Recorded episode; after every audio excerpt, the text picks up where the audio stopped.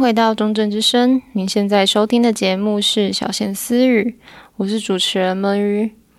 小闲私语是一个想把国乐介绍给更多人的节目。在这个节目里，我会和大家一起欣赏一些国乐合奏的曲目，分享一些和国乐相关的故事，希望可以让原本不了解国乐的听众更了解国乐的世界，也能让国乐人在这个节目里找到一些共鸣。今天要介绍的是一位台湾指挥家顾宝文老师。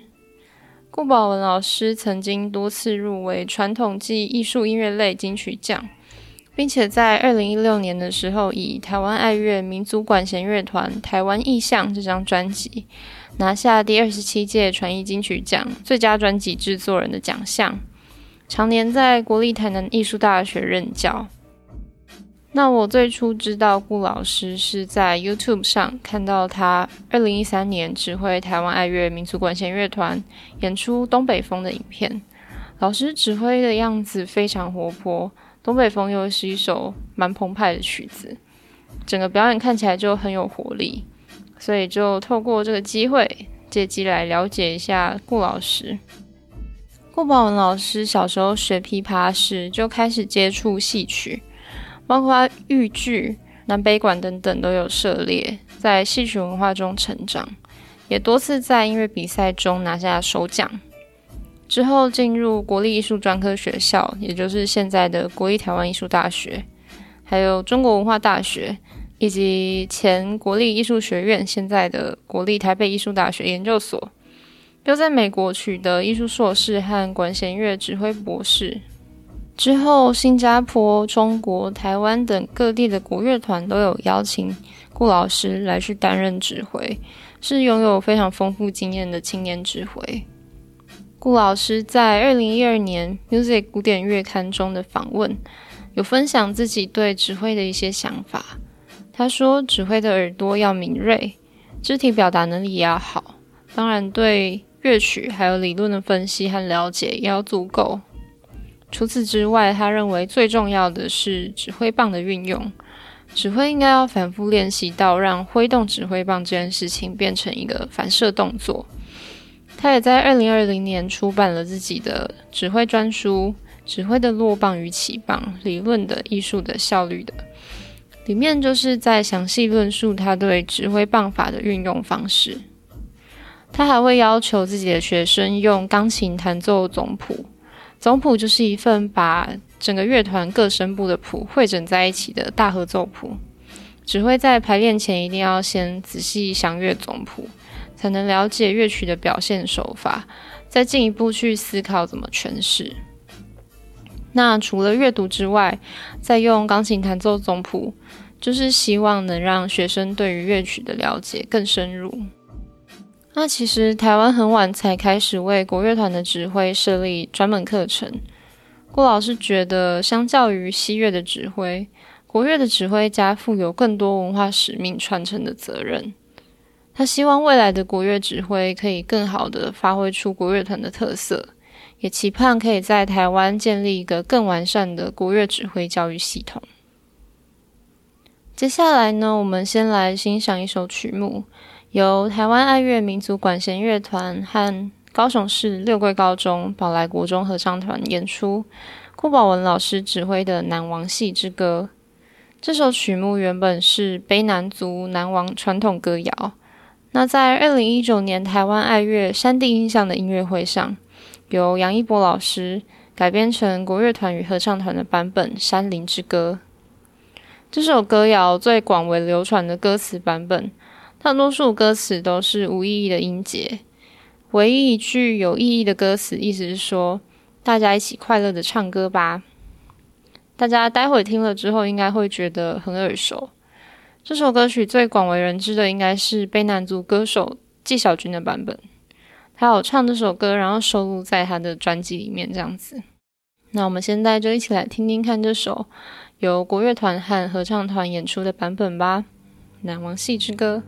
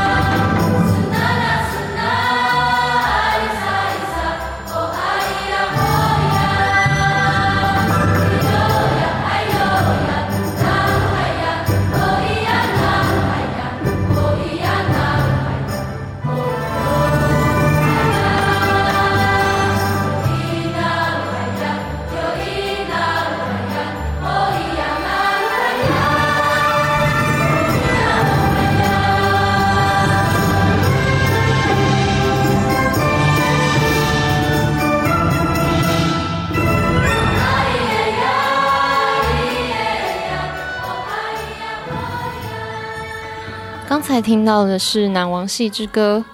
我自己听完这首歌，心情都会跟着愉快起来。他们完整的表演非常精彩，请务必点开说明栏中的影片连接欣赏一下。那接着我们就顺势聊聊顾宝文老师和台湾爱乐民族管弦乐团的故事。二零一一年的时候，顾老师以高雄为基地，创办了台湾爱乐民族管弦乐团。成员除了许多科班出身的音乐家和老师教授，还有很多成员是顾老师自己的学生，彼此之间已经培养出很好的默契，是南部相当专业、规模也不小的民间鼓乐团。那因为我也是高雄人，表演影片里面常常看一看，发现啊，这是我以前学校的老师诶。台湾爱乐希望可以探索国乐在演奏啊，在创作还有跨领域各方面的可能性，也为新生代的国乐人提供一个不一样的舞台。像是刚才的山地音像音乐会，他们就试着和合唱团和知名小提琴家林昭亮合作，或者是说重新诠释原住民曲调等等。那顾老师认为，只要能看到这块土地的美，就是属于台湾的音乐。无论音乐是何种形式，更重要的是它的内涵。在二零一五年，台湾爱乐制作了《台湾意象》，作曲家陆云与台湾爱乐的音乐会，并且发行 DVD 专辑。制作人顾宝文老师和作曲家陆云老师。分别以这张专辑荣获第二十七届传艺金曲奖最佳专辑制作人和最佳创作奖。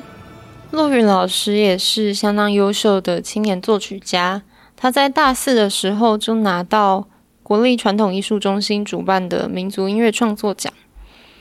那这场台湾意象音乐会总共演出四首陆云老师的作品，第一首正是取台湾阵头文化的元素，第二首山月。呈现原住民文化，那后半部的脸谱集和西秦王爷则是以传统戏曲和京剧为题材。正这首曲子以台湾赛神庙会的锣鼓入乐，由四支唢呐担任绕境队伍的主角。一开始由声营造出仿佛烟雾缭绕的气氛，接着加入富有北管韵味的打击乐器，带领唢呐出现，绕境队伍开始出巡。之后，在锣鼓喧天的节奏下，笛子和胡琴轮流主奏，情绪渐渐平静下来之后，是胡琴的主旋律。接着，琵琶渐渐强烈的节奏暗示曲子又要热闹起来。最后，整个乐队一起热闹的合奏，真的非常身临其境，完全可以想象出附近的路上就有一台货车载着乐队开过去。然后货车上面还要盖着彩色宽纸条纹那种帆布，前后有人跟着游行等等。其实这样的作品形式对我来说蛮陌生的，因为平常接触到的都是和声色彩或是旋律线会很明显的曲子嘛。那第一次听到这首曲子会有点慌张，想说：“诶，我要听的到底是什么？”但是后来就可以慢慢感受到作曲家在描绘的景象。这首曲子首演就是在二零一五年台湾爱乐民族管弦乐团这场台湾意象音乐会上，由顾宝文老师指挥。顾老师自己戏曲和南北管的背景，相信也是为这首曲子做了非常适合的诠释。接下来，请欣赏这首《正》。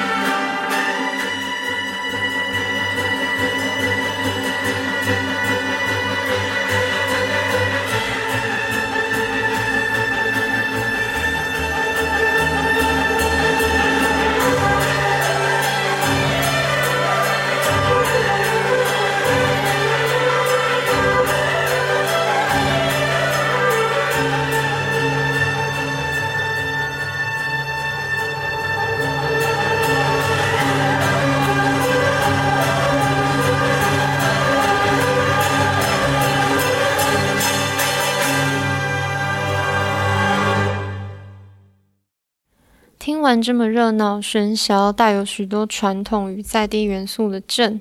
下一段我们来听听看顾老师对于国乐未来发展的观点。虽然顾老师曾经在美国受过西方音乐教育训练，但也因为这样，老师可以跳脱一般的思考观点去看待国乐。老师在美国的时候上了一堂实验音乐的课程，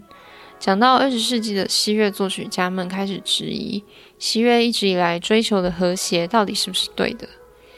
这就启发顾老师跟着去反思。老师和前几集讲到国乐交响化的历史时，很不一样的观点是，他认为国乐不应该一味追求让国乐团发出交响乐团的音响，甚至牺牲民族乐器原有的特性和音色。作品也不应该违反乐器本身的性能。比如说，顾老师觉得用小提琴的概念要求二胡演奏是一件很不合理的事。他去年在他的网志《国乐发展何去何从？从北市国四十周年团庆出发》中说，作曲家们把二胡写得老高，然后还要求强奏，重点是一个音还要演奏很长的拍子。演奏员做不到的时候，老师责怪自己为什么技巧不足够，而我们大家也都觉得指挥的要求是对的，是好的，是我们程度不够。他也在他的个人脸书中提到。他觉得二胡的拨弦除了在现代音乐的风格底下，或是做效果音响之外，都不太好听。既然国乐团中有弹拨乐器，就应该好好运用。在刚才的同一篇网志中，顾宝文老师说，大多数作曲家并没有真的把这些乐器原有的丰富语汇应用在合奏的作品当中。许多传统乐器的独奏教学，是跟合奏中的音乐语言几乎没有任何关系。就像琵琶丰富的五六十种指法变化，在合奏作品中通常用不到三四种。郭老师觉得，现代国乐界对于旋律、和声以及结构等方面的美感过于重视，却往往忽略作品的配器是不是能够发挥国乐团的特色。他认为这些国乐创作立意良善。却让国乐团自曝其短。我们可以在民族乐器上追求西乐所要求的丰富音色和音乐张力，但是在创作上应该更加去思考国乐团原本特有的声响特色，让国乐显露出原本就具有的自然美感。听者也不必特意去想说这到底是交响乐还是国乐，甚至老师还要提出一个构想。就是能不能让琵琶或筝来当做国乐学习者的基础乐器，取代西乐的钢琴呢？因为钢琴可以一次弹奏很多声部，是大家普遍作为作曲基础的乐器，可能会用钢琴帮忙作曲，再慢慢把声部配给不同乐器。那有没有可能我们一开始就从国乐的思维出发，用筝或琵琶为基础来作曲？这样会不会有助于创作出更能表现国乐特色的乐曲呢？这些言论都有激起很多的讨论。那我怕我可能没办法把老师的想法传达的原汁原味，还是建议大家有兴趣的话，可以自己去看看老师的网志。我会把链接放在说明栏里面。那其实刚刚也有听到台湾爱乐有改编原住民曲调，也演出青年作曲家的新作品嘛？包括乐团本身的理念，也是想要替古乐找出更多可能性。我想，这都是顾老师在寻找自己理想中的国乐声响的实验过程。接下来播放的曲目，同样是取自二零一九年台湾爱乐山地印象音乐会的《山林之歌》当中的曲目《老人饮酒歌》。《老人饮酒歌》是阿美族相当知名的古调。被郭英男先生为首的阿美族合唱团马兰吟唱队演出，并发行专辑，大受欢迎之后，误打误撞被取样用在一九九六年国际奥运会的宣传影片中，获得国际关注，还因此引发了一场国际诉讼。那不知道大家有没有听过这个新闻？《老人这首歌》是一首复音歌谣，一人领唱之后，众人回应，让旋律互相堆叠。那歌词也是无意义的词句，中年祭时，阿美族的老人会聚集在一起，唱着这首歌玩罚酒游戏。最后，我们就再来听听这首二零一九年由台湾爱乐民族管弦乐团和高雄市六龟高中宝来国中合唱团演出，顾宝文老师指挥的《老人饮酒歌》。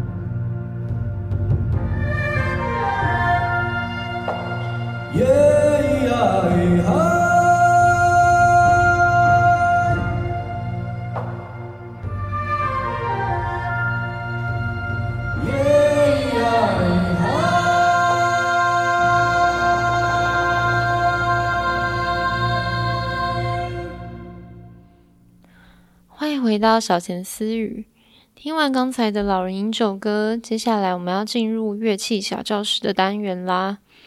这次要介绍的是在镇里面表现相当精彩的唢呐。